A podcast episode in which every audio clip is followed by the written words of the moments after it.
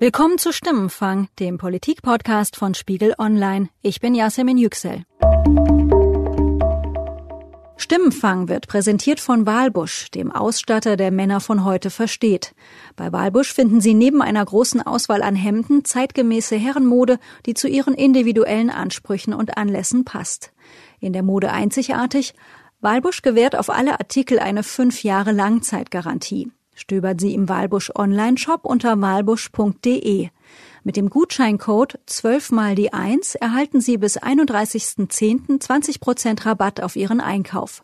Walbusch. Gute Hemden, gute Outfits.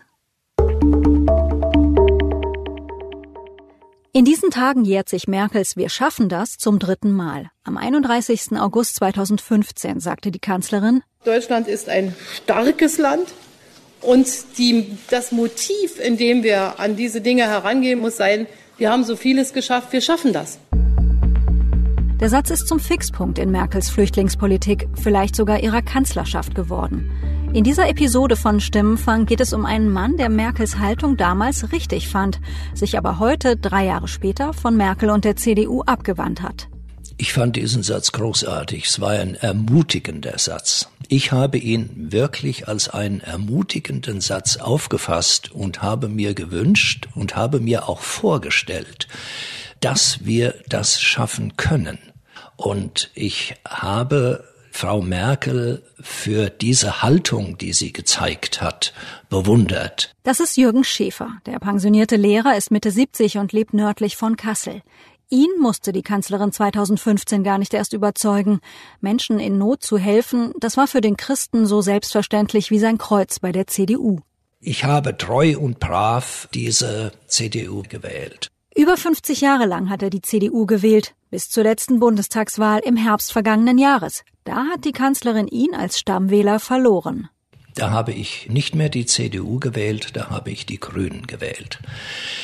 Der letzte Anstoß dazu war dieser Wandel in der Flüchtlingspolitik. Und das war dann für mich der letzte Anlass zu sagen, ich kann diese Parteien nicht mehr wählen. Seit die Union mehr von Abschottung und Abschiebung, weniger von Willkommenskultur redet, ist Jürgen Schäfer also ein Grüner.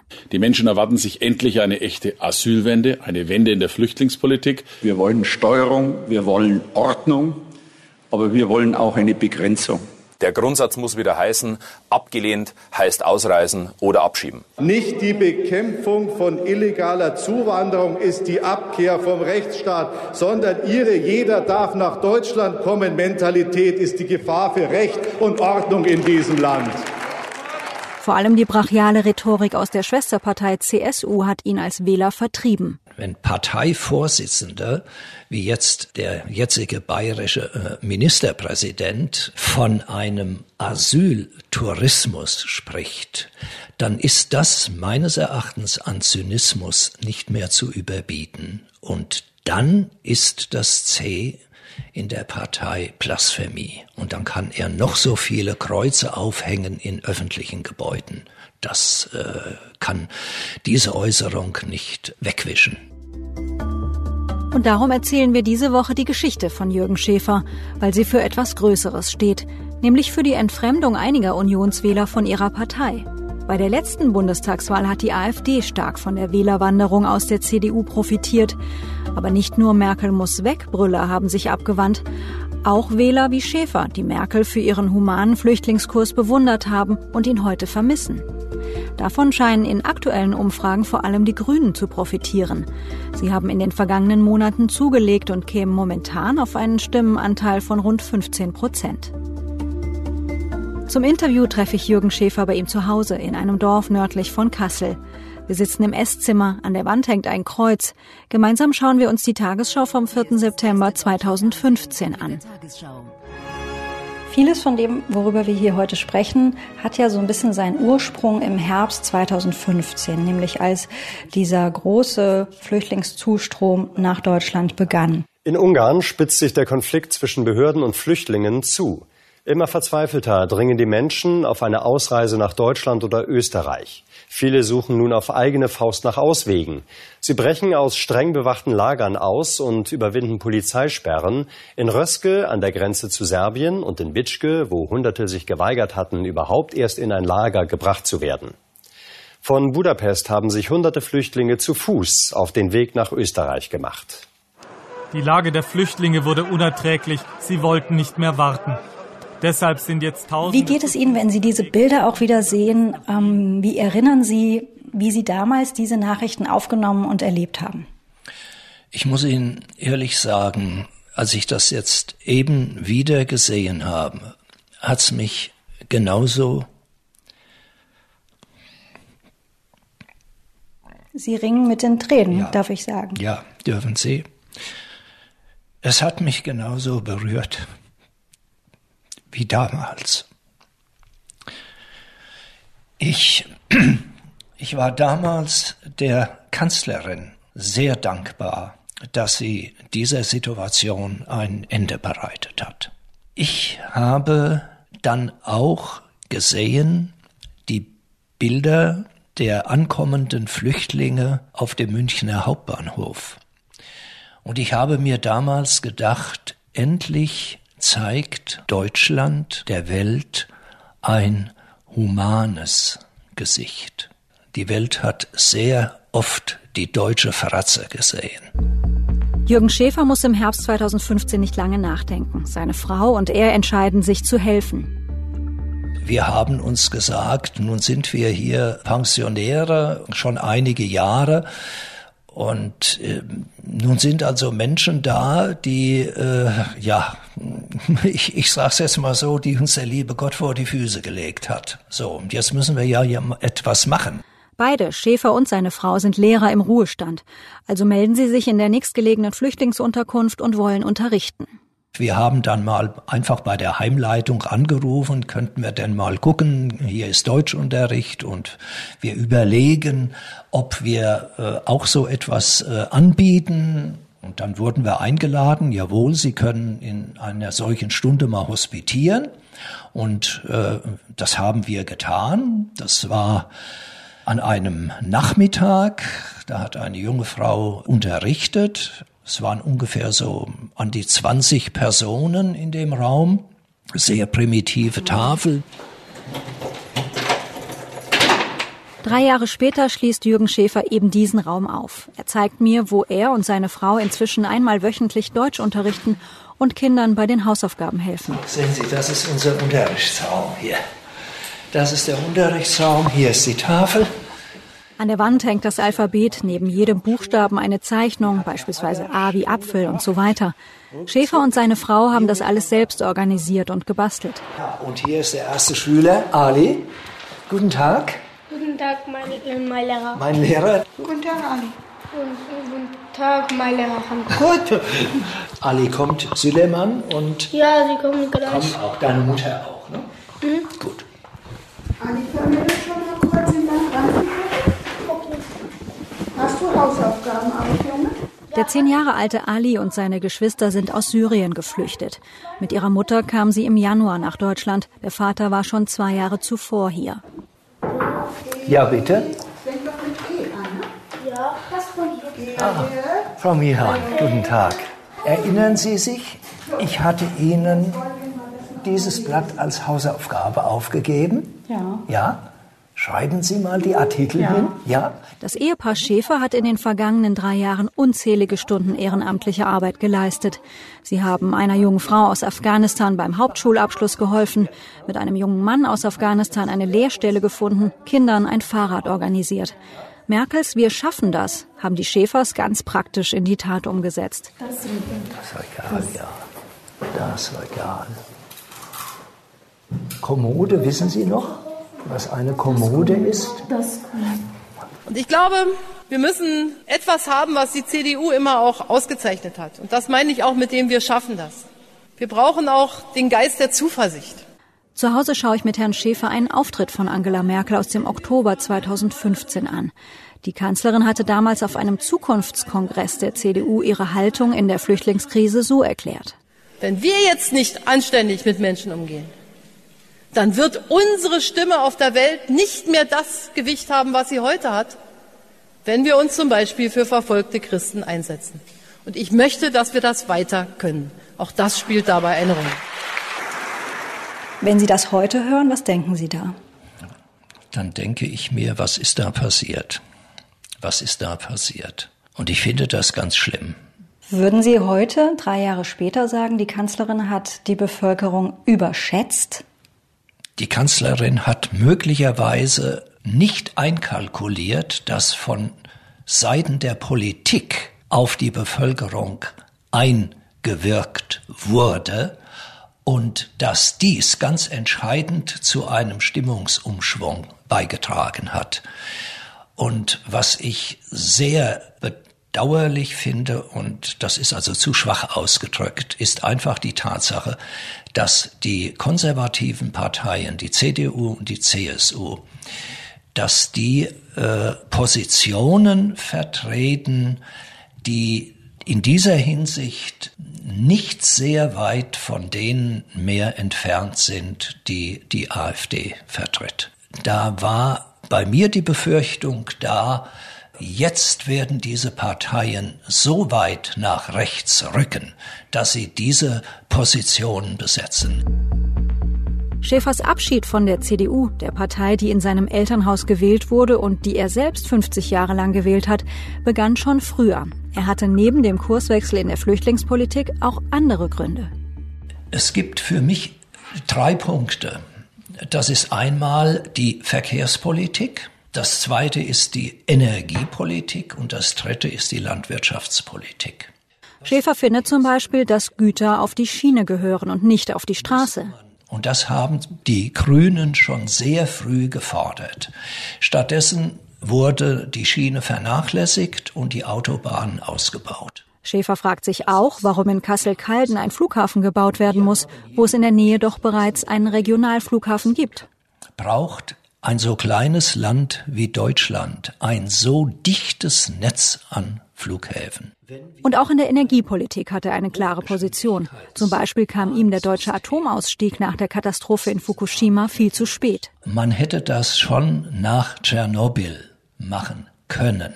Schäfer geht es um die Sache. Die Verpackung, die zuweilen schrille Präsentation der Grünen Partei ist ihm egal der Auftritt dieser Parteien, ob da Leute sitzen, die stricken oder ob da Leute sitzen, äh, die Männer, die lange Haare haben und die, was weiß ich, zusammenbinden oder sonst wie, das stört mich weniger. So sind Sie also nach 50 Jahren zum Grünen Wähler gekommen. Wie es der Zufall will, äh, fällt das auch gerade damit zusammen, dass die Grünen auf Bundesebene und auch jetzt äh, beispielsweise in der bevorstehenden Bayernwahl gerade eine Art Höhenflug erleben. Wie beobachten Sie diese Entwicklung? Also erstens mal freue ich mich darüber. Das muss ich Ihnen ganz einfach sagen. Ich finde das sehr, sehr gut. Und ich finde, es hängt auch damit zusammen, dass eben sehr viele Wähler einfach erkennen, äh, hier äh, ist eine Partei, die tatsächlich jetzt auch durchsetzen will, was sie seit Jahren politisch fordert. Ein CDU-Stammwähler, der zu den Grünen abwandert. Ich habe mich an der Stelle gefragt, ist das ein Einzelfall oder steht es für eine größere Bewegung? Und ich habe darum meine Kollegin Valerie Höhne gefragt. Valerie schreibt im Spiegel Online Hauptstadtbüro über die Grünen. Hallo Valerie. Hallo. Valerie, stehen hinter diesem Umfragehoch ähm, viele Menschen wie Herr Schäfer, der aufgrund der Flüchtlingspolitik jetzt eher zu den Grünen tendiert? Ich glaube, das ist in erster Näherung schwierig zu sagen. Also die Grünen haben immer noch die größte Wechselwählerschaft mit der SPD. Das ist ähm, auf jeden Fall so. Und aber natürlich gibt es Beispiele, wie beispielsweise in Baden-Württemberg, wo viele Leute, die vorher die CDU gewählt haben, jetzt die Grünen wählen. Auch in Bayern wird es wohl zu erwarten sein, dass einige von der CSU wechseln und die Grünen wählen werden. Ein größerer Trend lässt sich da, glaube ich, noch nicht ablesen, aber es ist durchaus möglich, dass, der, dass es so kommt. Und sie versuchen es ja auch. Also sie versuchen ja auch, konservativere Menschen anzusprechen. Würdest du so weit gehen zu sagen, also werden die Grünen im Augenblick immer mehr zu einer Partei für konservative Wähler, zu einer konservativeren Partei? Ich glaube, Teile der Grünen.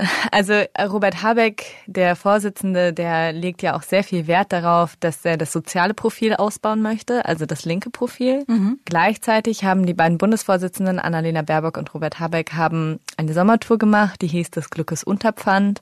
Das ist ja eine Zeile aus ähm, der Nationalhymne. Ich glaube, was sie machen möchten, ist, sie möchten ein Narrativ geben für konservative Wähler, die sie veranlasst, auch die Grünen wählen zu können. Also ich würde nicht sagen, dass sie jetzt eine, eine per se konservative Partei werden. Dieses Ökologische ist halt was Konservatives.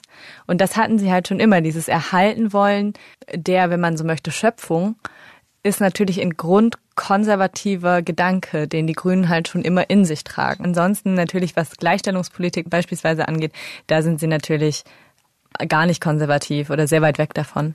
Kannst du was dazu sagen, wo dieses Umfragehoch, das wir gerade sehen, eigentlich begann? Oder gab es da so einen Moment? Ähm, kannst du zu den Zahlen ein bisschen was sagen? Also traditionell sind die Grünen nach Wahlen immer stark. Ähm, das ist natürlich ein bisschen ein Problem für sie, ähm, weil sie dann in Wahlen einfach nicht diese Werte erzielen.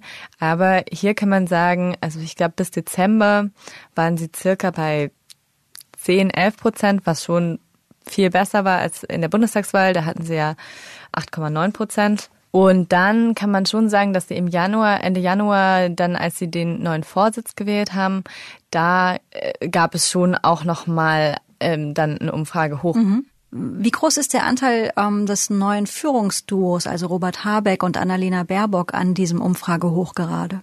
Ich glaube, das ist schon signifikant, ähm, einfach weil sie es schaffen, die Partei zu einen und ähm, weil sie nach außen dieses Bild des Aufbruchs vermitteln. Annalena Baerbock und Robert Habeck haben diese Flügel, ähm, die so traditionell stark sind bei den Grünen, haben sie vereint und ich glaube, das war in der Bevölkerung einfach ein gutes Signal und dann äh, ging es hoch und dann natürlich kam dieser riesige Streit zwischen CDU und CSU und das hat das schon nochmal manifestiert. Also die Grünen profitieren eben auch von der Schwäche der anderen, das muss man ganz klar sagen. Die SPD ist schwach, ähm, die CDU ist schwach, äh, die CSU ist schwach. Davon profitieren die Grünen auch massiv. Wie lange kann dieses hochhalten oder wie lange wird dieses hochhalten? Ich weiß, es ist eine schwierige Frage.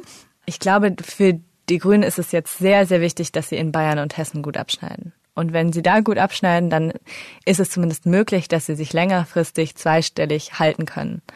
Wenn sie da nicht gut abschneiden, sehe ich da ehrlich gesagt nicht so gute Chancen. Da glaube ich, dass sie dann ähm, schnell wieder um die neun, zehn Prozent fallen werden. Aber wenn sie da gut abschneiden und wenn sie sozusagen diese Glaubwürdigkeit, die viele im Moment mit ihnen verbinden, halten können und auch beweisen können, dass sie theoretisch in Regierungsverantwortung so handeln würden, wie Sie jetzt sagen, dann äh, glaube ich, zumindest ist es eine gute Chance da, dass Sie sich dauerhaft zweistellig positionieren können. Vielen Dank, Valerie. Bitte schön. Beginnen Sie bitte. Lesen Sie das noch einmal. Der Mann, ein Mann. Ich, ich sehe einen Mann. Gut, Frau Riemer. Der Buch. Der Baum der Baum einen Baum. Nein. Ein Jürgen Schäfer will Ende Oktober bei der Landtagswahl in Hessen auch wieder die Grünen wählen. Da hat er sich bereits festgelegt. Genauso wollen er und seine Frau weitermachen als Flüchtlingshelfer. Sie werden einmal die Woche Deutsch unterrichten und einigen Flüchtlingsfamilien mit Rat und Tat im Alltag zur Seite stehen. Sie wollen das weiter schaffen, auch wenn sich das gesellschaftliche Klima rund um sie herum verändert und Ehrenamtler wie die Schäfers zuweilen als Gutmenschen diskreditiert werden. Vielen Menschen in der Bundesrepublik scheinen aber diese neuen Deutschen oder beziehungsweise die Zugewanderten, die Flüchtlinge, Angst zu machen. Geht Ihnen das auch so? Nein, nein. Können Sie die Angst der anderen nachvollziehen? Also wenn ich auf meine eigenen Erfahrungen hier mit äh, den Menschen, die zu uns gekommen sind, zurückgreifen, fällt es mir sehr, sehr schwer. Also meine Frau und ich, wir empfinden das jedenfalls in unserem Leben hier als eine Bereicherung. Und ähm, trotzdem gibt es natürlich Schwierigkeiten, das ist ja gar keine Frage. Und natürlich ist es auch so, dass eben nicht nur die nettesten und die schlausten und auch nicht nur die ehrlichsten sich auf den Weg gemacht haben nach Deutschland. Wie gehen Sie damit um? Ich muss ganz einfach sagen, natürlich ist es richtig, dass äh, nicht alle, die zu uns gekommen sind, nette und gute Menschen sind. Möglicherweise hatten meine Frau und ich dann einfach auch Glück, dass wir anderen nicht begegnet sind. Wenn so ist, dass Menschen, die zu uns kommen, wenn die hier straffällig werden, dann müssen sie nach den hier geltenden Gesetzen behandelt werden, wie auch die Menschen, die hier in Deutschland leben, die Deutschen eben selbst. Und da darf es keine Verzögerungen geben dann muss man handeln und solche Vorkommnisse wie beispielsweise auf der berühmten Domplatte in Köln zu Silvester, das schädigt natürlich den gesamten Blick auch auf die Flüchtlinge.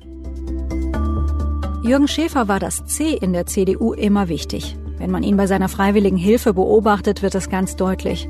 Drei Jahre nach Beginn der Flüchtlingskrise hat sich an seiner Einstellung nichts geändert. Nur das Christliche in seiner ehemaligen Partei hat er eben irgendwann nicht mehr gefunden.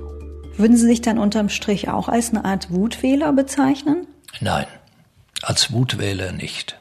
Eher als ein trauriger Wähler über das, was da passiert ist. Wut empfinde ich in dieser Weise nicht. Aber äh, beschämend ist es, das muss ich Ihnen sagen. Es ist sehr beschämend. Ich komme noch mal auf diesen Ausspruch äh, Asyltourismus zurück. Dafür äh, muss man, kann man sich eigentlich nur schämen. Das muss ich sagen. Und das von einer Partei, die christlich ist. So etwas habe ich im Evangelium nicht gelesen.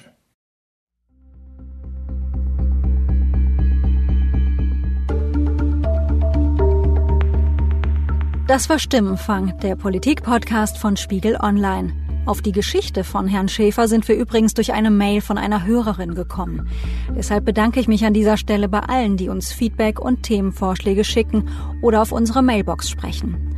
Falls Sie uns auch kontaktieren wollen, können Sie an stimmenfang.spiegel.de schreiben oder unsere Mailbox anrufen.